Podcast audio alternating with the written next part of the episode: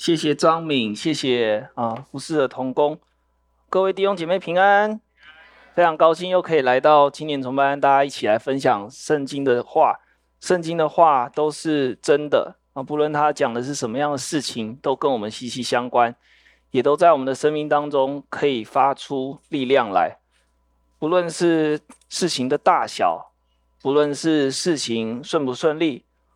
上帝都一直在完成他想要做的事情。我想要先问大家一个问题，呃，大家有为自己上学、求学，想要考到某一个学校，或者是求职的时候，有想要得到什么样的工作，有祷告过吗？有祷告过的举手啊，应该每一个人都有吧？多少吧？好，那请问呢？哦、你在祷告的过程当中，你是怎么样祷告的呢？我回想一下我自己生命当中经历这些事情的时候，我常常会有两个祷告。第一个祷告呢，就是主啊，求你让我上叉叉学校，或者是主啊，求你让我上叉叉公司，这个是很常见一个祷告。但是很感谢主呢，我常常都会想到我父母亲提醒我一件事情，就是呢，向上帝祷告的时候，要跟上帝祷告说：主啊，求你带我去你要我去的公司。哇塞，求你带我去你要我去的学校。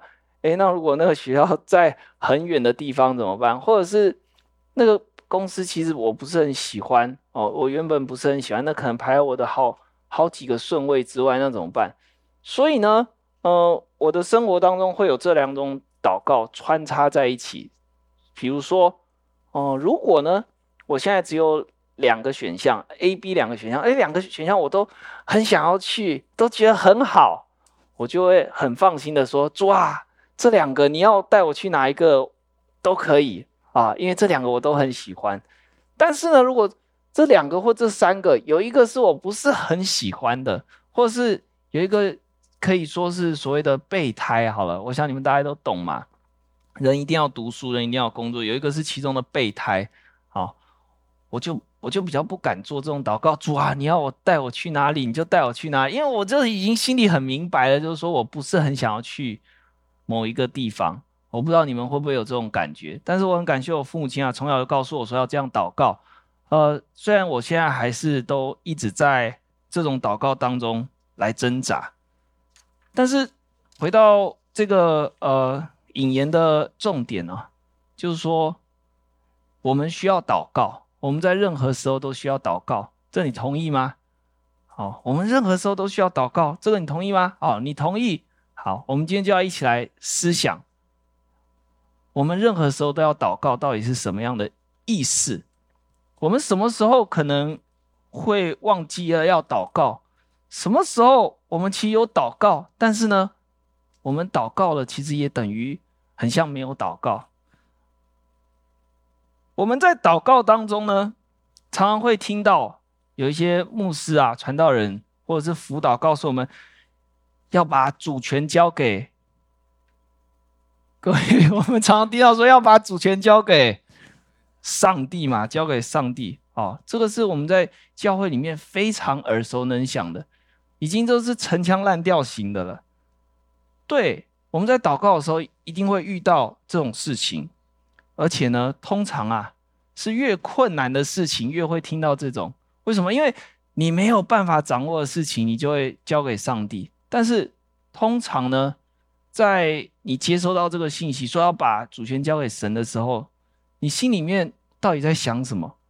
同样的，我希望在今天讲道当中，你就持续来想这个问题。当我们说我们祷告的时候要把主权交给神的时候，我们到底是什么意思？或者是说我们应该是什么意思？我们需要对这个议题有一定的了解，不然的话，其实。主权交托给上帝，对我们来说好像只是一种，呃，听了很久的 slogan 啊，或者是一种逃避的行为，甚至呢，其实有一点虚假，好像外面的人常跟我说啊，基督都很消极啦，哎，上帝带你去哪里，你都觉得哦，都是上帝，都是上帝，哎，其实就是你自己不努力而已啦，或者是说，哎，其实你自己运气不好啊，或者是啊，死机败啦这样子，对，我们是这样子吗？你希望别人是这样子想你的吗？或者是我们的上帝真的是这种上帝吗？我们在教会里面常提到说，啊、基督徒在上帝的里面，啊，在上帝的里面，虽然我不是很确定你对在上帝里面是怎么理解，但我们基督徒常说，在上帝里面，我们勇敢、有勇气，我们还需要信心。但是呢，勇气啊和信心，通常好像比较容易把我们的主权更抓在自己的手上，而不是放在上帝的里面。为什么这会这么冲突呢？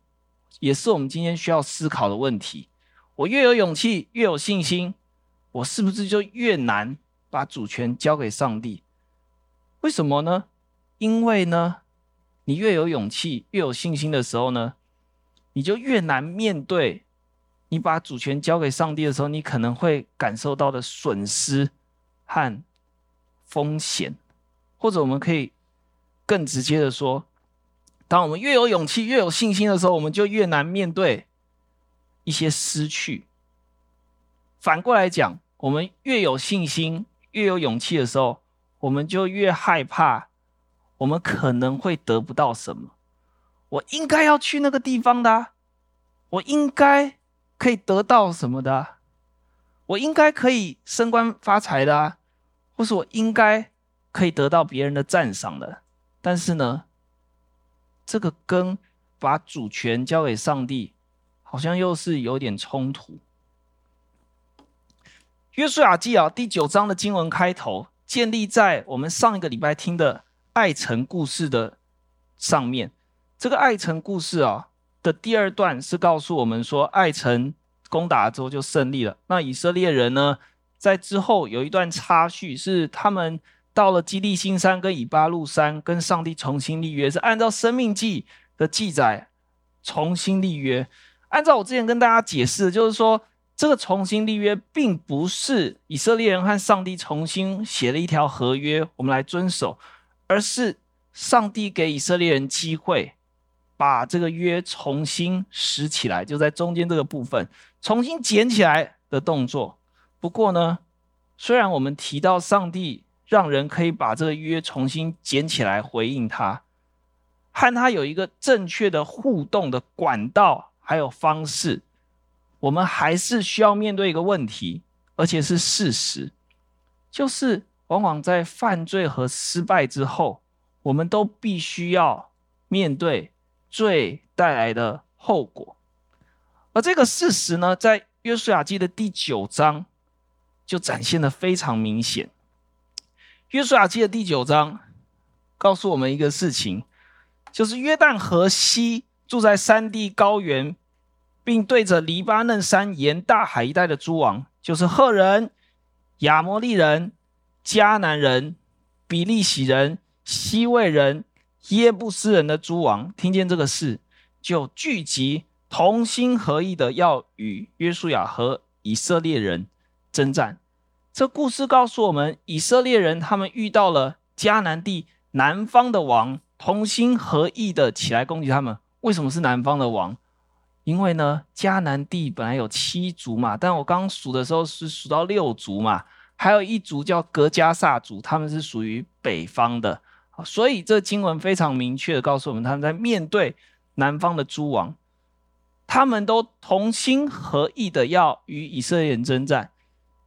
很多研究圣经的学者都在约书亚记当中告诉我们一件事情，也是他们很正确的观察，就是说，你有没有注意到，在前面以色列人攻打耶利哥城的时候，耶利哥城的人他们的心是被一个简单的片语来形容，就是说他们的心都消化了啊，就像冰块融化一样，他们完全没有任何的战斗意志，虽然他们有。这个地利上的优势，他们在山坡上面，然后他们有很厚的城墙，但是他们完全没有战斗意志。但是在艾城的时候，你居然发现以色列人设了一个诡计，结果这些艾城的人，他们开始很有战斗意志。哇，我们要去攻打以色列人，结果他们出去了，然后他们中计了，然后他们被杀了片甲不留。结果到了现在的时候。这些人，他们居然听到了艾城的故事之后，他们非常积极的呼朋引伴，说同心聚集要来跟以色列人征战。圣经学者告诉我们，这个是以色列人他们没有遵守上帝的话带来的罪的结果。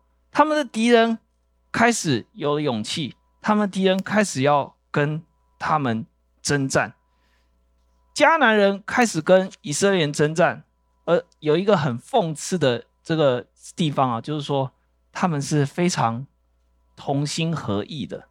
这个同心合意呢，又在我们今天畸变人的故事当中扮演很重要的角色。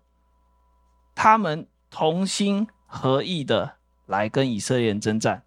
我们必须要先问一个问题：他们是同什么心合什么意呢？请问你觉得他们是？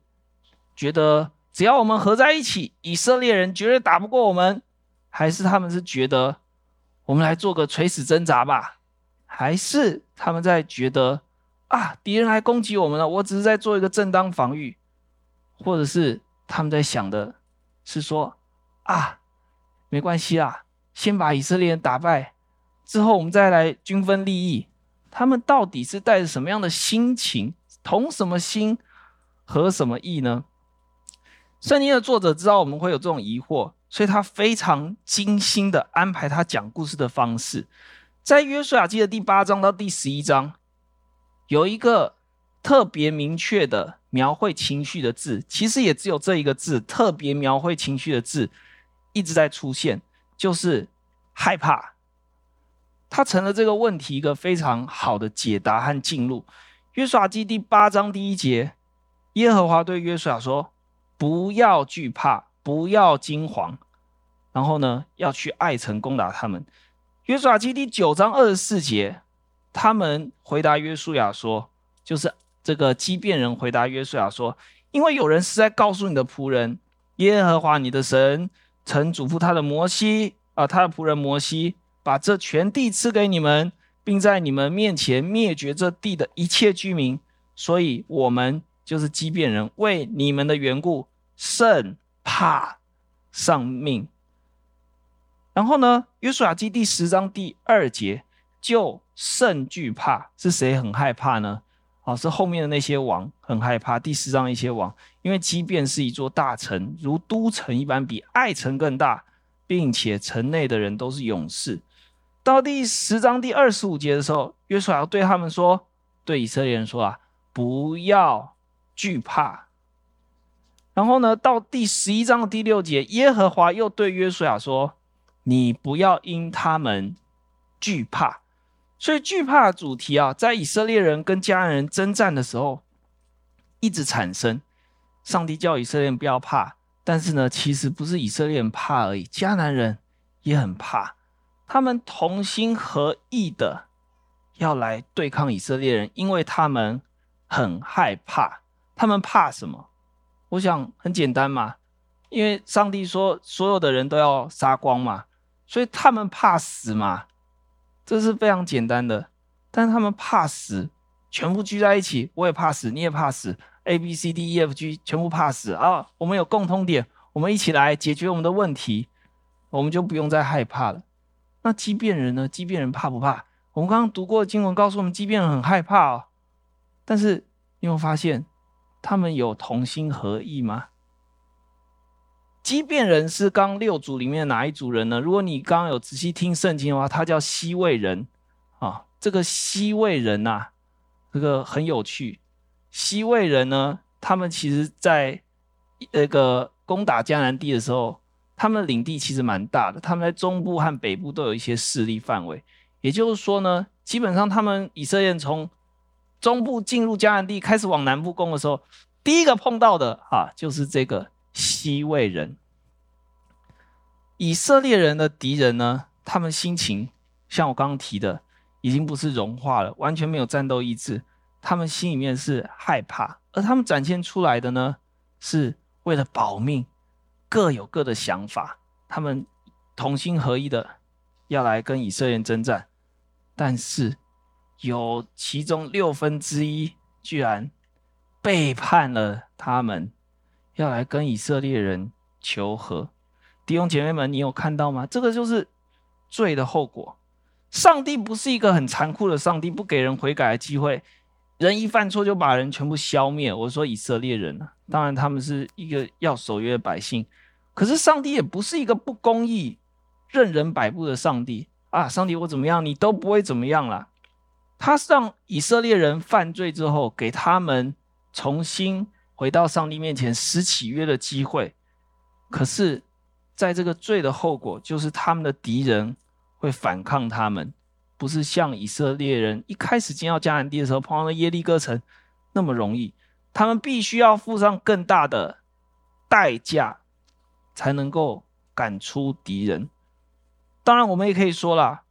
这个是上帝在带领以色列人的过程当中，要他们增加这个过程中慢慢增加难度。像我们考试的时候，一开始考加法、减法，后来又考乘法、除法，然后到后面还有有一些其他的。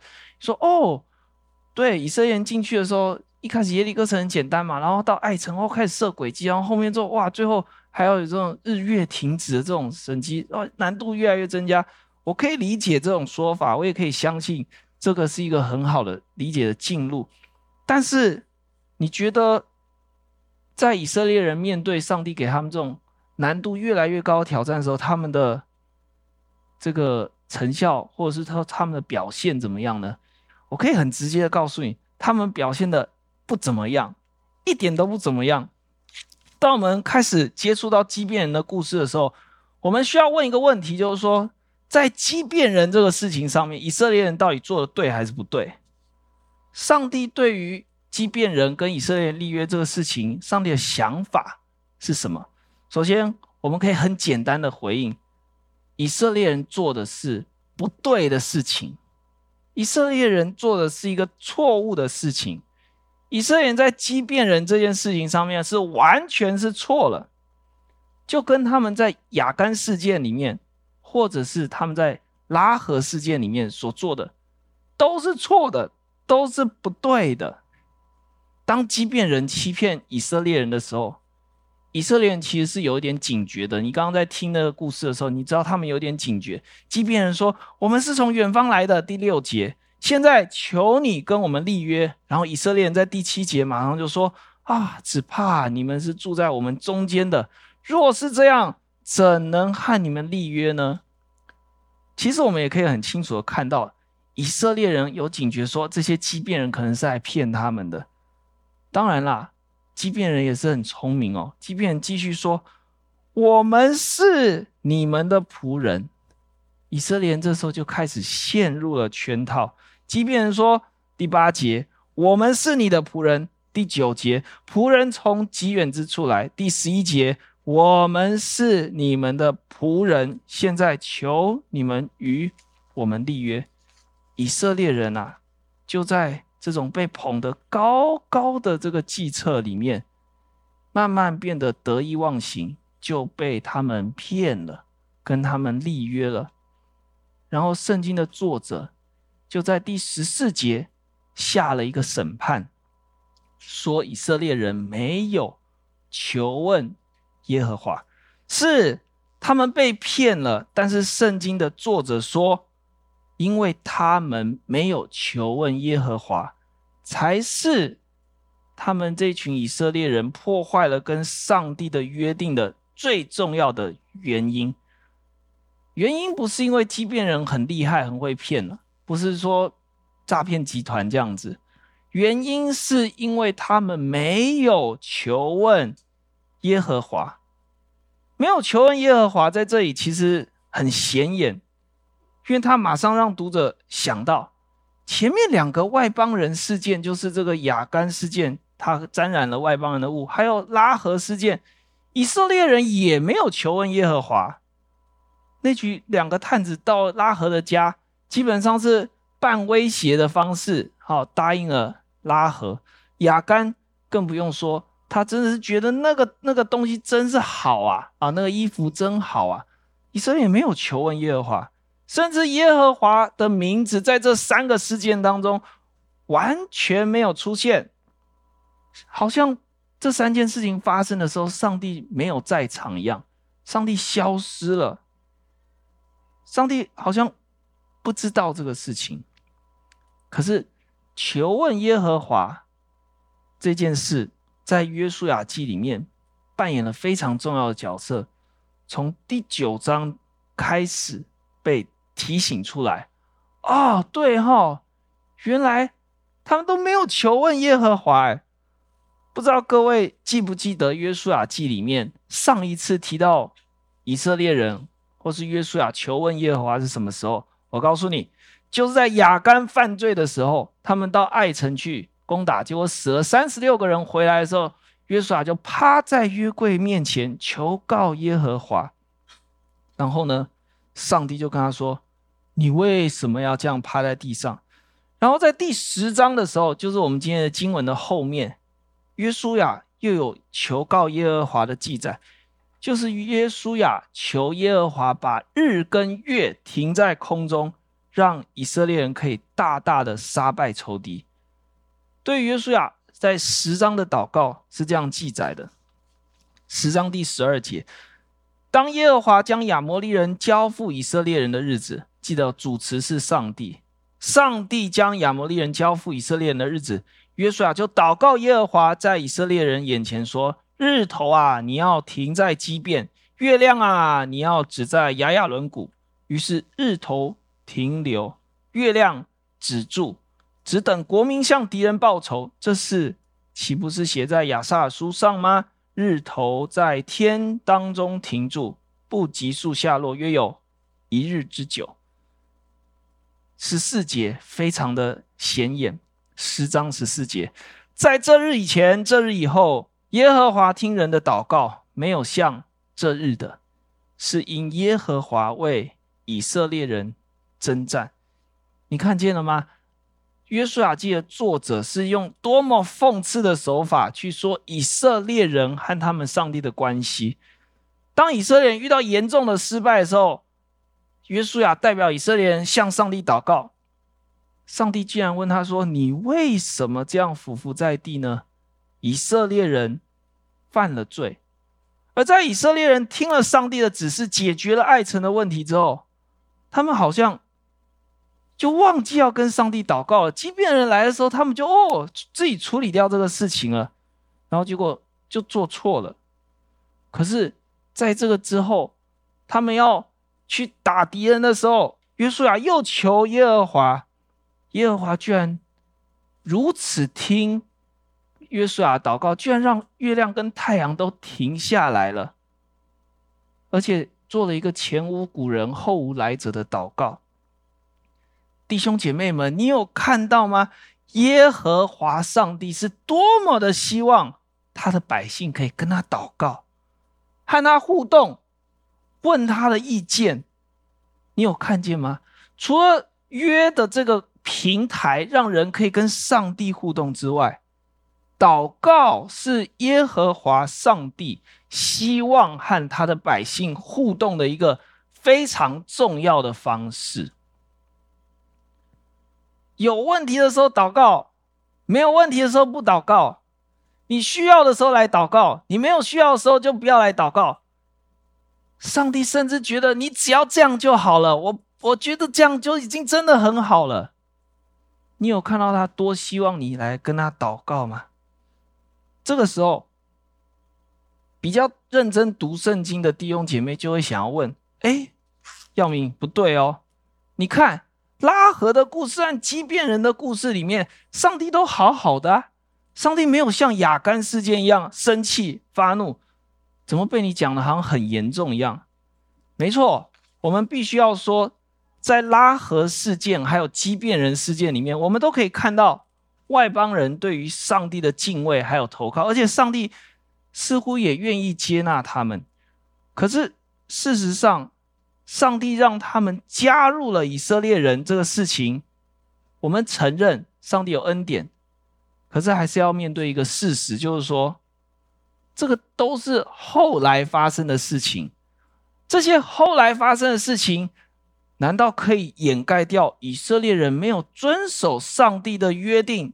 或者是可以掩盖掉他们没有求告耶和华的事实吗？我觉得这个答案是非常简单，当然是不能嘛。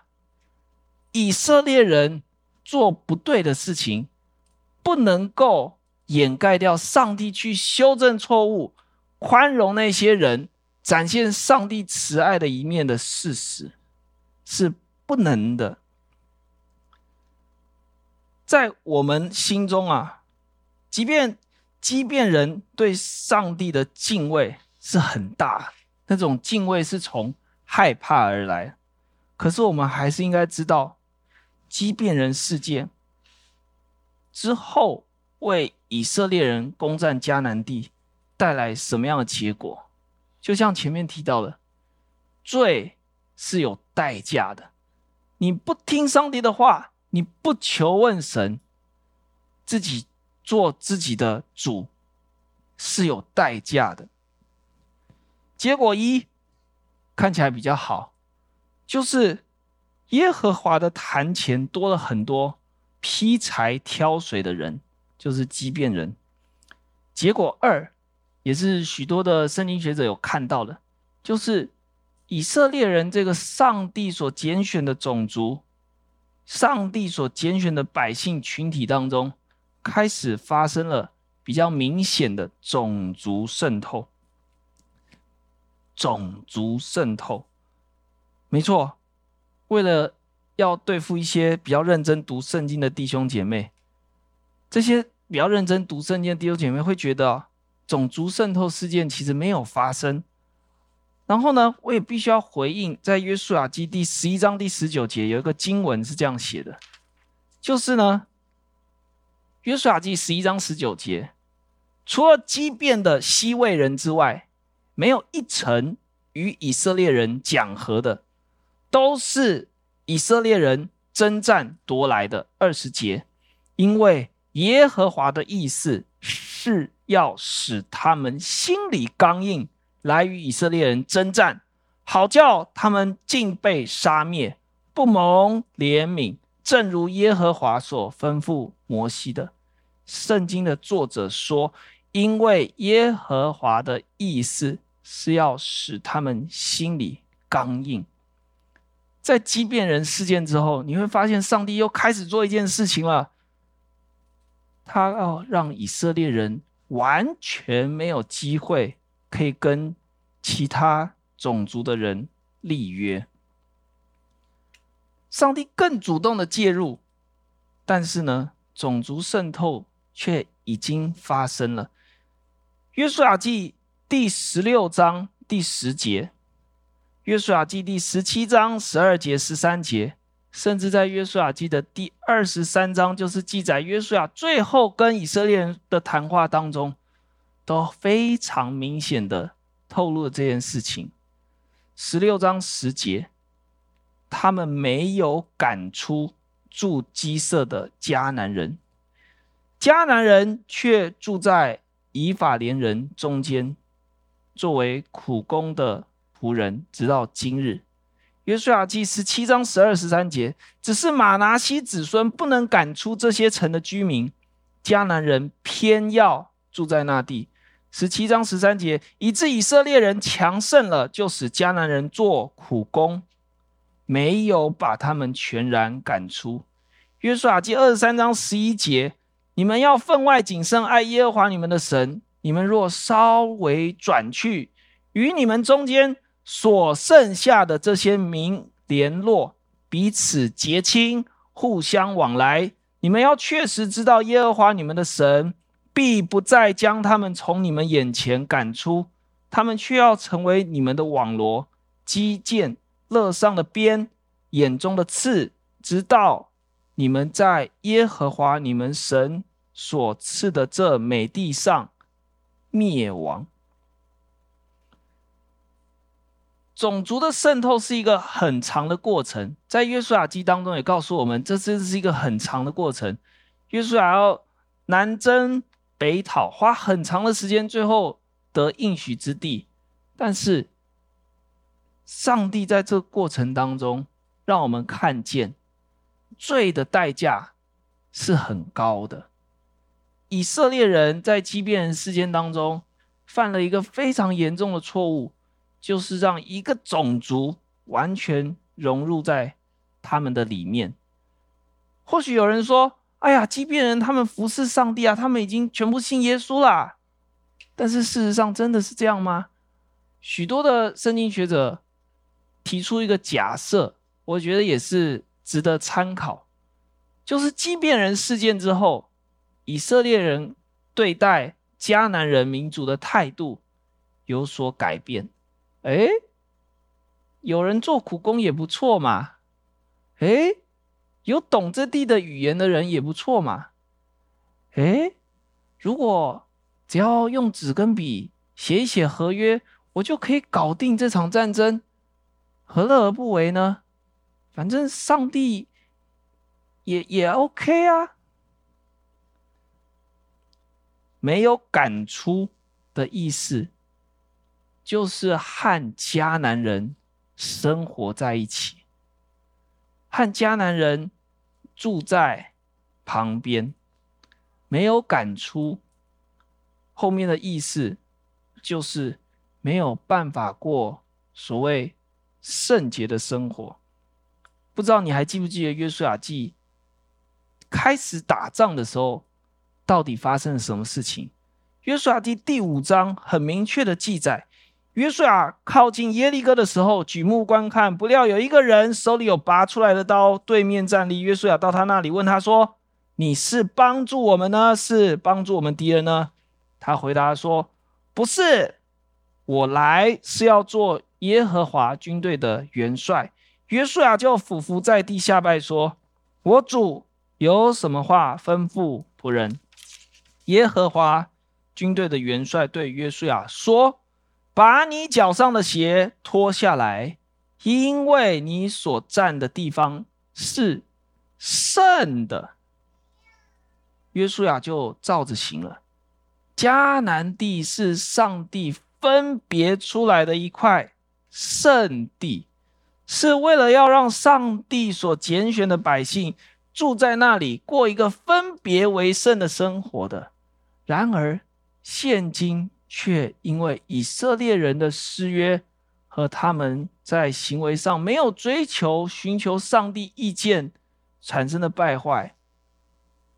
约书亚记第五章，上帝说的话，现在好像已经有点支离破碎，不知道怎么再把它补全了。可是这个议题到底是什么？我觉得这个议题很重要的就是。耶和华军队的元帅到底是谁？当约书亚看到这个有一个人手里有拔出来的刀站在他面前的时候，他问他说：“你是来帮助我呢？你是来帮助我敌人呢？”他的意思是说：“你来帮我，你来帮我的敌人。”但是约书亚面对的这个元帅告诉他说：“你这个问题是错的。”我不是来帮你的，我是来带领你的。所以约书亚立刻转换了想法，称他为主。称他为主的意思就是，约书亚是他的仆人。但是在基遍人事件当中，我们可以很明确的看到，以色列人没有寻求耶和华的原因，是因为。耶和华军队的元帅已经不再是耶和华了，或者是说他们没有把耶和华当做耶和华军队的元帅。人是很健忘的，人可能会忘记，人可能会说：“哦，不是故意的，是不小心的。”甚至呢，我都。不，不是，不是，不，我都还不知道就已经发生了。而这个世界呢，也常常会有一些所谓的声音或者是思想，告诉你说：“来吧，忘记一下你的上帝吧，来吧，忘记一下你的主叫耶和华，忘记一下你是耶稣的孩子，耶稣的小羊。”但是我要告诉各位，即便人很容易忘记，即便世界很想要你忘记，然后你也真的忘记了，可是上帝却永远不会忘记。他透过他的应许，不断的继续在实现，啊，告诉我们，他才是耶和华军队的元帅。上帝的工作从来都不会因为人失败，或者是人刻意去破坏，所以上帝的工作就完蛋了。这样子从来都不是的。虽然以色列人真的像我们刚刚看到的，或者是像我们今天所体会到的，没有能力，也没有办法完全遵守上帝的话，可是上帝的计划不受影响。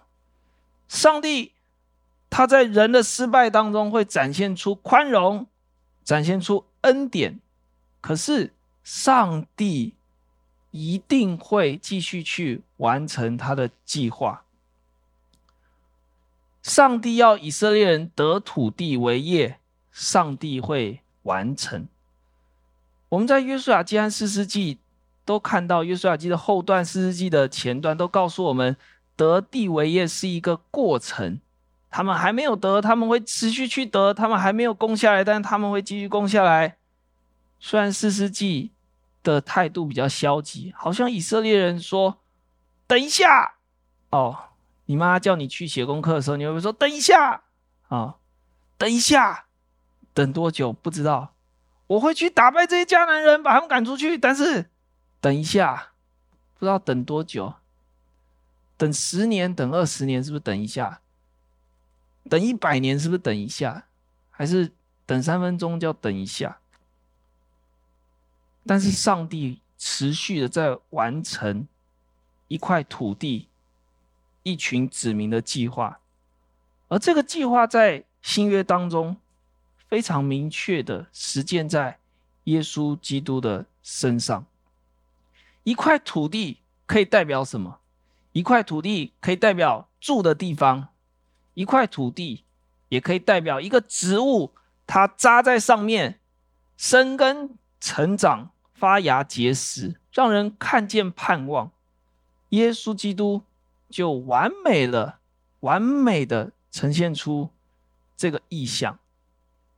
我要举一个很简单的例子，在哥罗西书的第二节啊、第二章，他告诉我们，上帝在耶稣基督里面到底是怎么样实现这个计划。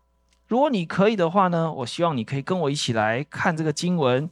在哥罗西书，哥罗西书在新约里面，罗林林加佛非西啊。哥罗西书的第二章有一个经文是这样写的：哥罗西书第二章第六节到第七节，你们既然接受了主基督耶稣，就当遵他而行，在他里面生根建造，信心坚固。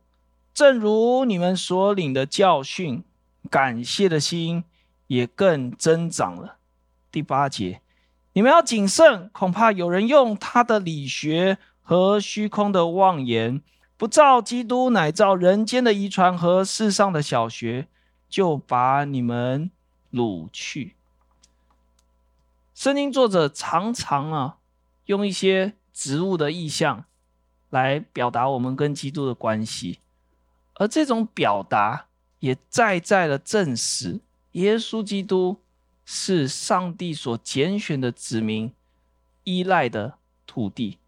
当然，约翰福音的神学里面也常常告诉我们，保罗神学也常常告诉我们，在基督里，住在基督里，你在我里面，我在你里面，那是一种土地的表达。但是弟兄姐妹，我们在耶稣里面的这个事情是非常真实的。是我们依赖他生活，是我们在他里面成长茁壮，是他赐给我们土地，他才是我们的元帅。所以回到今天的问题，如果当时有祷告，会怎么样呢？如果当时有祷告，会发生什么事情呢？有人说，基遍就被杀光了；有人说。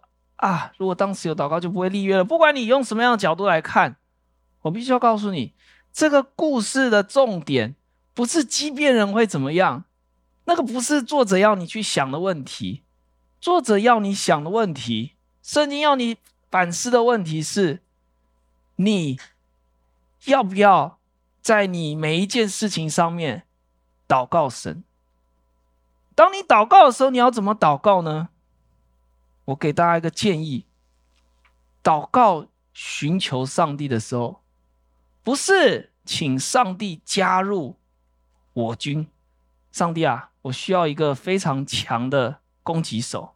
我说上帝啊，我需要一个非常强的战斗机。你是你加入我。我们寻求祷告的时候，上帝啊，拜托让我。加入你的军队，因为你才是耶和华军队的元帅。所以，各位弟兄姐妹们，当我们在思想今天畸变人的故事的时候，我鼓励各位想想我们的生活：我们什么时候会祷告？我们什么时候不会祷告？我们什么时候祷告的时候是说：“上帝啊，拜托你赶快加入我吧！我要把我的。”同事做掉，这样我就可以再升迁一格，或者是上帝啊，把那个很讨厌的主管换掉，这样我会过得好一点。或是上帝啊，让我指导老师可以宽松一点，我就可以早点写完论文毕业。我只是想要找一个工作糊口。或者上帝啊，拜托让我团契的主席可以不要那么机车，这样我就比较好跟他同工。或是我们可以想一下，上帝啊，可不可以？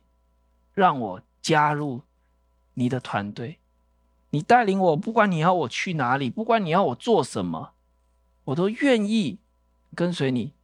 就像摩西的祷告，如果你不跟我们去，那我们就不要去吧，因为其实去了也不一定比较好，因为去了也不一定比较好。祷告寻求。不是请神加入我军，而是让我成为神兵。当我们有 A、B、C 三个选项的时候，我希望三个选项你都可以开放给上帝，不论是不是只有一个是你真正喜欢的，不论是有几个是你所谓的备胎，但重要的是。不要把上帝当成你的备胎，因为你的元帅是上帝。我们一起来祷告，亲爱的天父上帝，我们来到你面前，感谢赞美你，将你的话赐给我们，使我们知道主啊，我们应该要祷告，我们应该要寻求你，我们应该要努力，但我们更应该。要寻求你的意见，求你向我们启示，因为你真是乐意向我们启示的神。